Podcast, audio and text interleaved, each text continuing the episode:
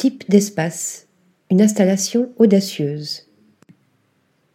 À l'occasion de Concentrico, Festival international d'architecture de Logrono en Espagne, les studios Palma et Hangar ont conçu conjointement des installations questionnant l'environnement urbain.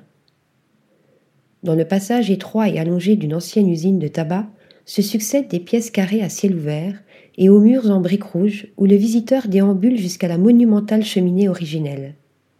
Au sol, des éclats de briques ralentissent la progression comme une invitation à vivre pleinement cette expérience atmosphérique inattendue, loin du tumulte de la ville.